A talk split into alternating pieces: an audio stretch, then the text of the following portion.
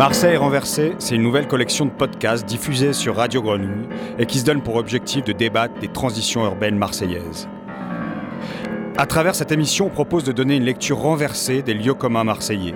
La transgression à la loi, l'individualisme, la violence, la saleté ou l'incapacité supposée des Marseillais à se projeter collectivement dans un monde en transition. Marseille renversée donne la parole aux acteurs transitionnels marseillais afin de débattre de recherche et d'expérimentation urbaine qui promeuvent les communs urbains, l'attention à l'autre, les initiatives citoyennes, les monnaies locales, l'écologie, la réparation, la coopération ou encore l'autogestion. Nous accueillerons des chercheurs, des habitants, des activistes, des artistes, des agents des collectivités ou des élus qui partageront des expériences urbaines nouvelles et d'autres visions possibles pour la ville de Marseille.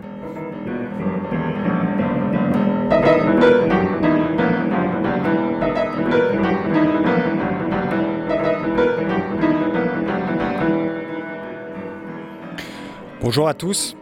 Alors je suis ravi hein, d'ouvrir cette première émission de Marseille reversée avec le projet de Cité de la Transition porté par la ville de Marseille.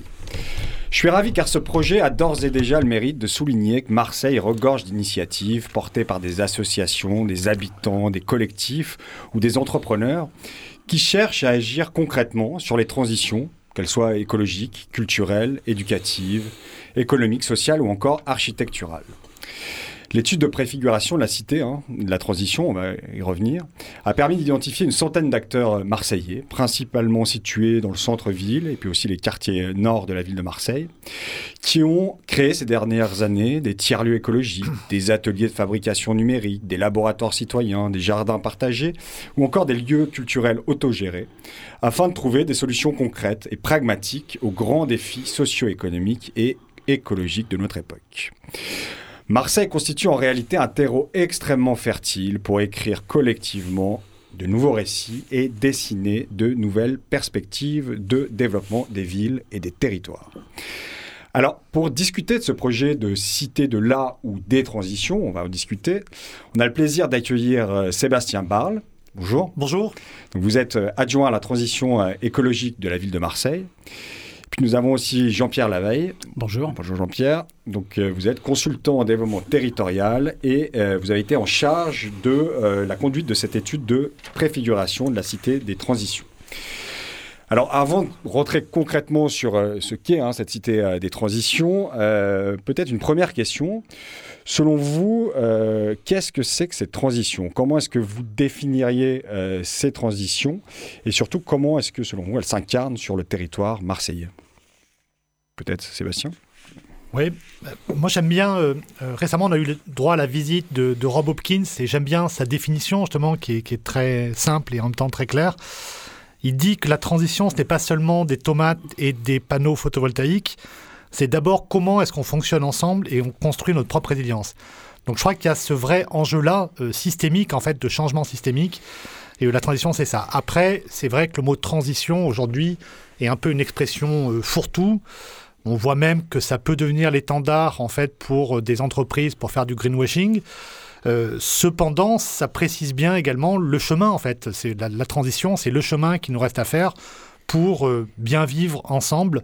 Et donc cette transition écologique, elle doit d'abord être solidaire.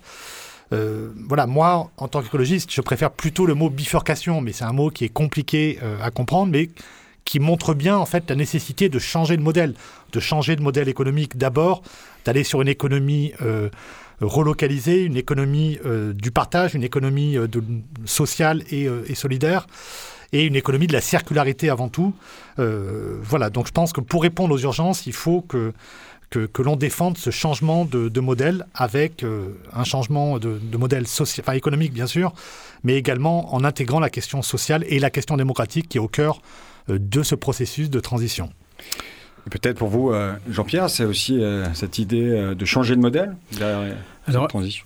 Effectivement, qui dit transition dit changement de modèle. Et fondamentalement, on est aujourd'hui dans la nécessité d'inventer un nouveau modèle compte tenu euh, du changement climatique, compte tenu de la raréfaction des ressources, compte tenu euh, des écarts aujourd'hui entre les riches et, puis les pauvres. Mais ce que je crois, c'est que la transition, c'est aussi passer d'un état A à un état B et de le faire en euh, tirant avec soi le plus grand monde possible.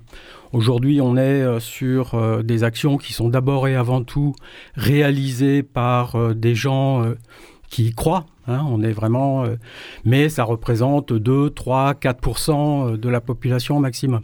La chance que l'on a ici à Marseille, c'est d'avoir euh, des acteurs qui sont des acteurs transitionnels, il y en a un grand nombre, et ces acteurs-là doivent être euh, la fondation de la transition à Marseille. On envisagera sûrement pas la transition de la même façon dans une ville comme Marseille, dans une ville comme Paris ou dans une ville comme Lyon.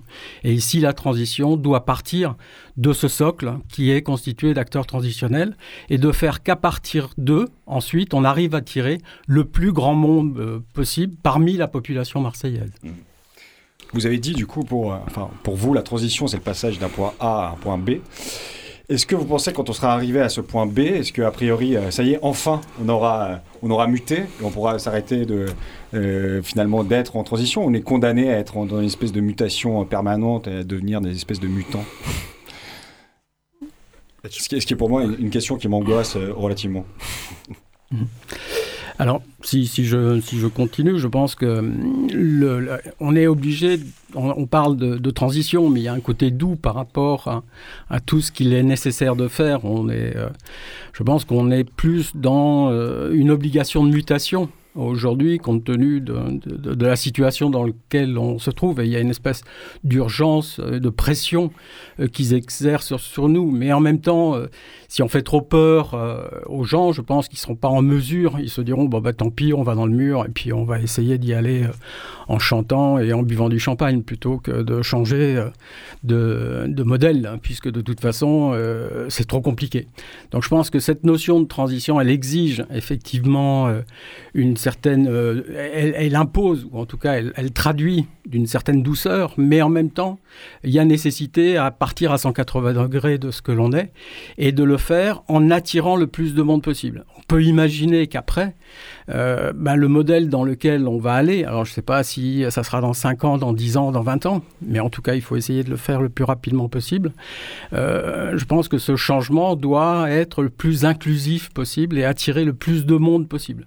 On peut imaginer qu'après, euh, en tout cas, c'est le rêve que l'on peut avoir. On arrive à une situation qui nous permette d'être sur un plateau pendant un certain moment. Après, oui. Après, euh, construire sa propre résilience, c'est aussi euh, anticiper les chocs. Et donc, de fait, on envisagera plus cela comme un changement perpétuel, puisque de fait, on pourra résister aux, ben, aux grands chocs qui nous attendent mm. et s'adapter, en fait, être beaucoup plus euh, vigilant en fait à, et, vivre beaucoup plus en harmonie. Donc effectivement, je pense que ce sera plus acceptable euh, socialement que la bifurcation nécessaire aujourd'hui. Alors justement, comment est-ce que cette transition, peut-être transition douce aussi, hein, comment est-ce qu'elle s'incarne aujourd'hui à Marseille et peut-être mieux comprendre euh, l'origine justement de ce projet de la cité de la transition écologique hein? Est-ce que Sébastien, vous pouvez du coup nous décrire un peu cette, ces, premières, c'est ça, ces premières réflexions? En fait, ces premières réflexions, c'est né pendant la campagne des élections municipales. Donc, c'est-à-dire sous la fin de règne de, Jean-Claude Gaudin, on a rencontré un certain nombre d'acteurs, euh, des acteurs économiques, des acteurs du monde scientifique, des acteurs associatifs qui inventent des solutions, qui participent justement à, créer les conditions de cette transition écologique. Et euh, assez vite, en fait, on est parti en tout cas de cette ambition de faire de Marseille euh, et des handicaps qui nous concernent, en fait, euh, demain des atouts. Et donc, euh, l'ambition que l'on a, c'est de dire on est aujourd'hui une ville en friche, mais demain, on pourrait devenir cette ville des possibles, cette ville qui va créer un, deux, trois et demain 100 projets oasis sur notre territoire en requalifiant complètement notre territoire, ce passé industriel, en, changeant radicalement de modèle et en étant accompagné par les pouvoirs publics. L'idée, c'est ça, c'est on a eu une auto-organisation des acteurs locaux pendant euh, euh, très longtemps, de nombreuses années. En même temps, il y a ce foisonnement qui existe. Aujourd'hui, ben, cette cité, en fait, c'est né de l'idée de euh, d'essaimer les expériences heureuses qui ont été réalisées par les acteurs du territoire. C'est parti aussi de manière très forte de cette nécessité de former. Et là, il faut être accompagné par les pouvoirs publics pour former notamment les jeunes. On, on est désespéré de voir que dans notre ville, on a 60 000 personnes qui n'ont pas de qualification. Et on se dit qu'en même temps, il y a des gisements d'emplois potentiels dans la ville euh, qui sont considérables sur l'économie circulaire, sur la question de, des écomobilités, sur la question de la logistique urbaine décarbonée, sur énormément de domaines, l'agriculture urbaine, bien évidemment, les énergies renouvelables.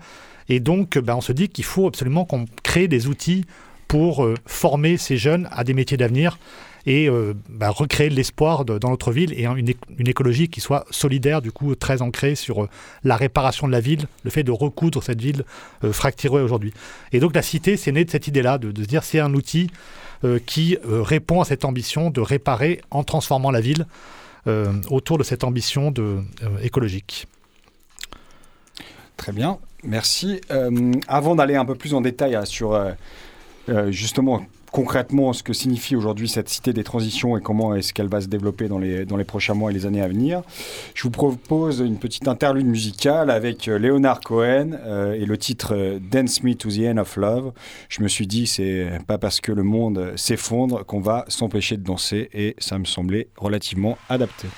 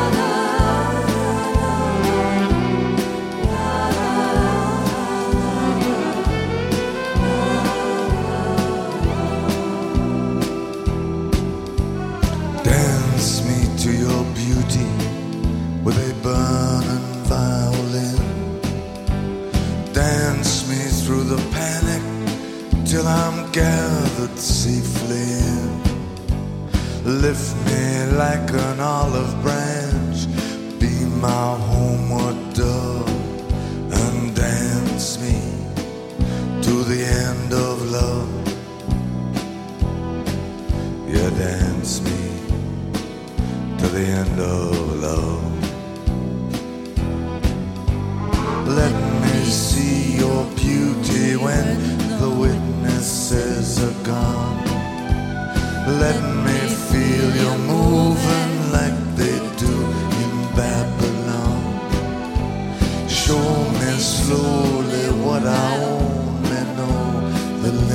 whistle and dance me to the end.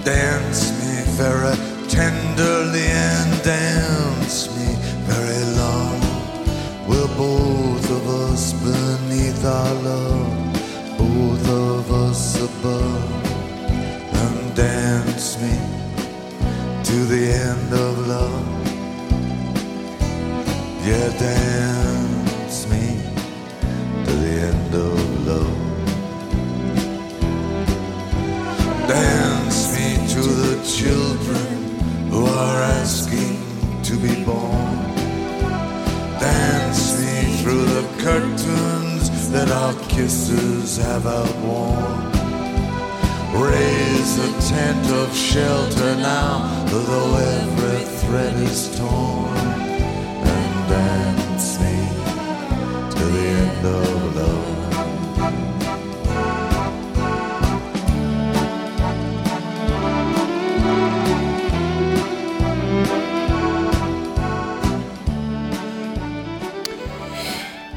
Après ce titre de Léonard Cohen, euh, on revient à la réalité avec euh, nos deux invités, donc Sébastien Barle, adjoint à la transition écologique de la ville de Marseille, et puis euh, Jean-Pierre Laveille, donc consultant en développement territorial hein, et en charge justement de cette étude de préfiguration de la cité des transitions. après avoir introduit un peu le contexte, l'origine de cette cité de la transition, on va essayer de mieux comprendre peut-être aujourd'hui comment est-ce que cette cité de la transition va s'incarner sur le territoire marseillais avec peut-être Jean-Pierre Laveille, hein, si vous pouvez un peu nous décrire ce qui est ressorti justement de cette étude, hein, qui a duré, je crois, plusieurs, euh, plusieurs mois, et euh, concrètement aujourd'hui, quels sont euh, les axes, a priori, de développement de cette cité de là ou des transitions? Alors, au cours de, cette étude, ce qui est ressorti, c'est qu'il y avait un tissu transitionnel, un tissu d'acteurs extrêmement dense et extrêmement dynamique sur la ville, qui avait pris de l'avance sur euh, d'autres villes, et donc un, tissu qui est aujourd'hui constitué de, petites entreprises, hein, entre 3 et, et 6 salariés, et qui s'intéressent aux questions de transition dans leurs euh, différentes composantes. À partir de ça, aujourd'hui, l'enjeu, c'est de faire que ce tissu, qui est en phase euh, d'amorçage, en phase de, de, démarrage, puisse rentrer dans un écosystème qui change, et notamment avec l'arrivée de d'une municipalité plus impliquée, plus engagée sur les questions euh, sociales et sur les questions écologiques, d'arriver à faire en sorte qu'on accélère le processus de transition sur un terrain marseillais qui, euh, le, le nécessite. Et que dans ce cadre-là, cette logique de cité des transitions, elle permette de fédérer, euh, bien entendu, comme on l'a dit tout à l'heure, les différents acteurs au profit d'une action, mais également ensuite qu'elle permette de généraliser cette dynamique auprès de la population. Peut-être. Donc la cité. Je, suis désolé, juste avant euh, que vous développiez davantage votre, votre propos, est-ce que vous pouvez nous donner deux, trois exemples peut-être d'acteurs justement euh, transitionnels marseillais pour qu'on comprenne un peu mieux euh, ces acteurs et ce qu'ils peuvent faire sur le, sur le territoire? Ben, étant à Radio Grenouille ici, euh, je pense que la friche est un, sur le plan des transitions culturelles, est un lieu absolument euh, extraordinaire. Et puis après, euh, naturellement, je pense à des gens comme Yes We Camp, qui ont commencé par être actifs dans le cadre de leur démarche à Paris hein, avec les grands voisins. Donc on a ici un certain nombre d'acteurs comme le, LICA ou d'autres hein, qui sont des acteurs très impliqués dans différents domaines de la transition qu'elle soit numérique, qu'elle soit culturelle, qu'elle soit agricole, la cité de l'agriculture. Euh, ce qu'il y a, c'est qu'aujourd'hui, ces différents acteurs ont tendance à travailler euh, tous euh, de, chacun de, leur côté, alors qu'il y aurait des optimisations de compétences, des optimisations de métiers, des optimisations de savoir-faire à envisager et aussi des, des, effets de seuil que l'on pourrait franchir s'ils travaillaient ensemble. Donc l'intérêt, c'est de pouvoir leur donner un espace de collaboration euh, et leur permettre ainsi de passer euh, euh, d'une phase dans laquelle ils sont aujourd'hui, qui est la phase de, lancement, à une phase de croissance, et de le faire justement à travers des collaborations. Donc là-dessus, la cité telle qu'on l'envisage, elle, se décline autour de, de trois à quatre grands euh, quatre grands volets. C'est d'abord une cité virtuelle, c'est-à-dire un espace qui permet à, ces différentes, euh, à ces différents acteurs de se connaître, une espèce d'annuaire, un bottin, et en même temps un lieu où ils puissent parler de ce qu'ils font, donc un espace d'éditorialisation. C'est également un lieu qui va être un lieu de communication entre les acteurs institutionnels et euh, ces différents acteurs, donc un, endroit où on va mettre en ligne les différents besoins, des appels à projets, des appels à manifestation, euh, des, espaces où euh, des questions de transition se posent. Le deuxième, ça va être euh, de faire en sorte que ces différents acteurs agissent, hein, soit dans, dans, le faire ensemble. Et là, on est plus sur une dimension d'ingénierie. Alors une dimension d'ingénierie à la fois pour les acteurs, c'est-à-dire ces acteurs qui vont travailler ensemble sur différents sujets, mais également dans la relation avec les institutions et de faire en sorte que dans les modalités, dans les modèles de fonctionnement des institutions, les choses puissent changer, que ce soit sur le plan financier où on peut imaginer qu'aujourd'hui il y a des phénomènes de seuil qui font que certains acteurs transitionnels ne vont pas parce que ça va être des grosses boîtes qui vont y aller et que à travers des, des, modèles d'appel d'offres peut-être euh, différents, euh, on donne accès à euh, certains marchés publics à des acteurs qui aujourd'hui n'ont pas la taille euh, qui pourrait leur permettre de pouvoir y, arriver. et puis autrement, de faire en sorte que ces différents acteurs euh, transitionnels puissent s'associer pour répondre à des appels d'offres nationaux ou internationaux, qu'ils mettent en commun leurs compétences et que ce faisant, ils permettent aussi à la ville de rayonner.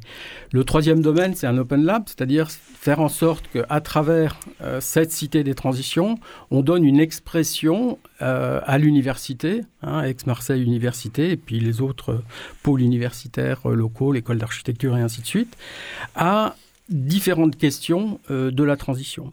Et que là, on donne la possibilité là aussi, à des acteurs, des entrepreneurs euh, de la vie euh, culturelle, de la vie sociale, de la vie économique, de pouvoir s'associer à ces différentes démarches au profit euh, de réflexions, recherches appliquées autour de la transition. Et puis d'associer là aussi les différents habitants, les quartiers, dans des tests un peu opérationnels. Et le dernier élément, qui n'est pas le moindre, c'est une cité qui serait un lieu, hein, un espace, qui permettrait à ces différents acteurs de pouvoir se retrouver, pour certains de pouvoir être hébergés, et de pouvoir notamment se retrouver pour pouvoir organiser des réunions, des séminaires, préparer euh, des dossiers, des chantiers ensemble. Voilà. Et qui pourrait être un lieu aussi de formation, comme euh, Sébastien Barle euh, le disait tout à l'heure, une espèce de, d'espace en partage pour les acteurs transitionnels euh, marseillais et cet espace devenant à terme également un lieu ressource pour la population. Mmh. Sébastien Barle, vous voulez réagir par rapport à ces différents axes, notamment peut-être euh, euh, mieux comprendre aujourd'hui la feuille de route justement du développement de la cité des transitions. Est-ce qu'il y a aujourd'hui un, agenda qui Est-ce que cette cité des transitions va voir le jour euh, début 2022 de manière... ce, ce, qui est extrêmement bien avec ce travail, donc de cette étude qui a, qui a été menée par, euh, par Jean-Pierre, c'est qu'on a pu donc identifier les besoins des acteurs. Enfin, ce qui est, ce qui est extrêmement précieux, c'est que c'est des besoins il y a une centaine d'acteurs qui ont participé à diverses réunions, qui ont répondu à ce questionnaire. Et donc, ces quatre grandes fonctions euh, d'expérimentation, de formation, d'accompagnement et de coopération, c'est euh, ça vient vraiment de, des, acteurs locaux. Donc ça, c'est important, le, fait d'avoir un ancrage local. Maintenant, bah, l'étape d'après, c'est euh, que ces acteurs s'emparent du projet, qu'on trouve des acteurs dynamiques pour porter le projet autour d'une association de préfiguration.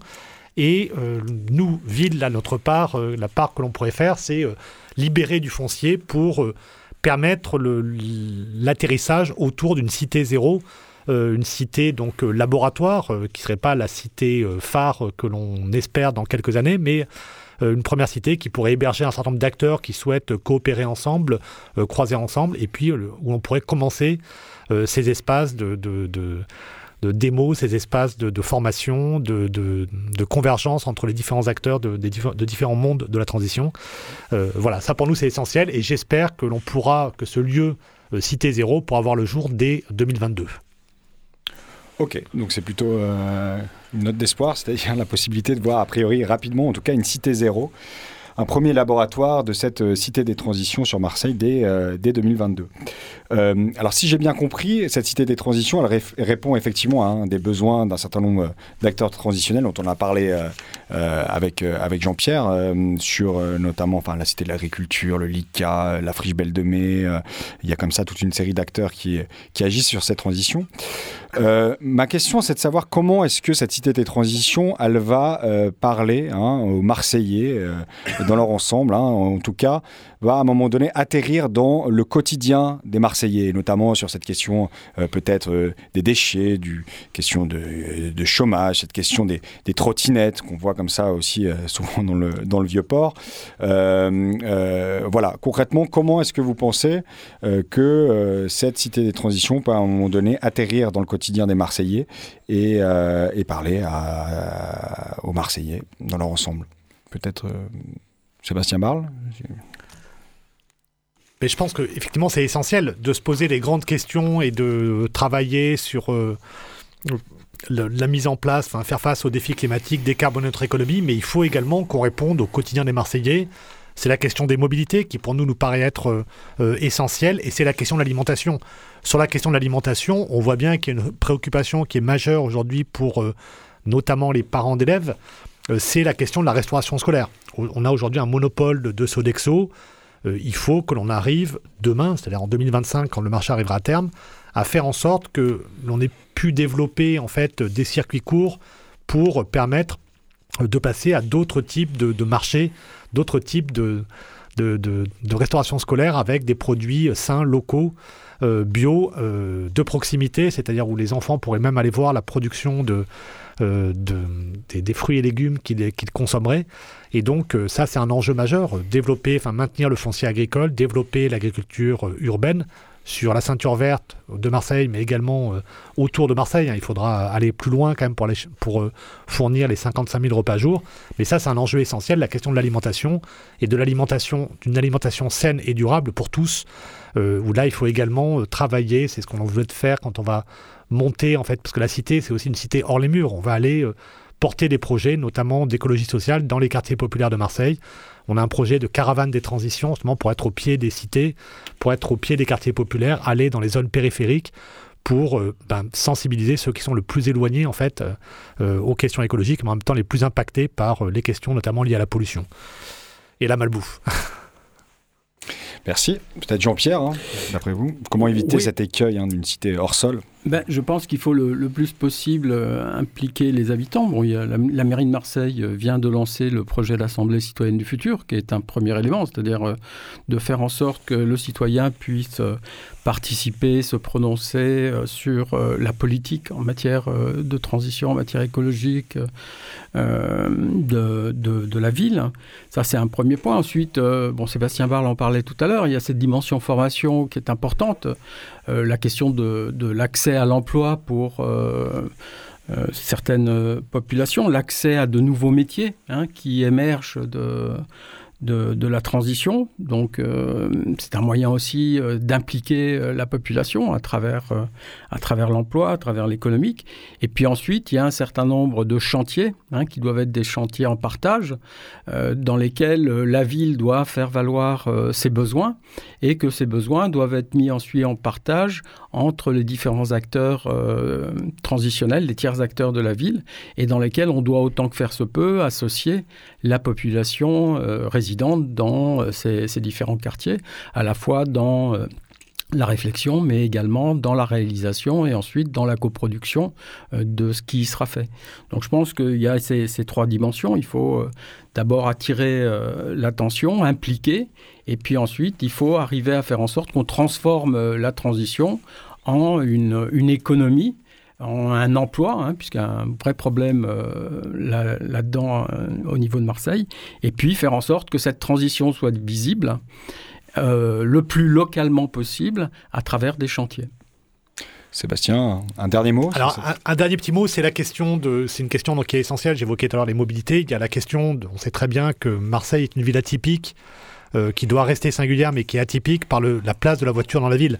Et donc il faut absolument réduire cette place de la voiture dans la ville il y a un enjeu, c'est alors il y a un, outil qui nous est un peu imposé en fait par euh, l'Union européenne et par l'État, c'est la ZFE, euh, la zone à faible émission, qui permet de réduire la pollution, travaille sur la, santé notamment, euh, mais qui peut apparaître dans notre ville comme étant stigmatisante avec des populations les plus pauvres, celles qui ont des vieilles voitures, diesel souvent, mais qui n'ont pas de transport en commun, contrairement à d'autres villes qui n'ont pas la possibilité de basculer sur les transports collectifs.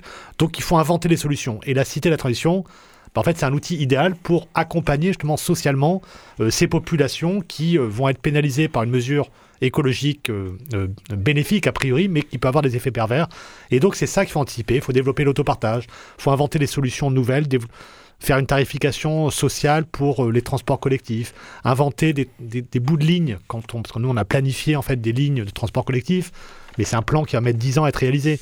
Donc, il faut que, de manière transitoire, on mette en place des dispositifs de mobilité euh, euh, agile et souple avec une tarification sociale importante pour accompagner ces populations qui devront se passer de voiture pour accéder au centre-ville de Marseille. Ok, merci. Donc il faut travailler, en tout cas, et penser vraiment conjointement les politiques sociales avec les politiques environnementales. Tout à fait. Il n'y a pas de contradiction et de fatalité, du coup, à penser les deux en même temps. Merci beaucoup, euh, Jean-Pierre Laveille et Sébastien Barle, pour nous avoir précisé euh, ce projet euh, autour de la Cité des Transitions. Merci à vous.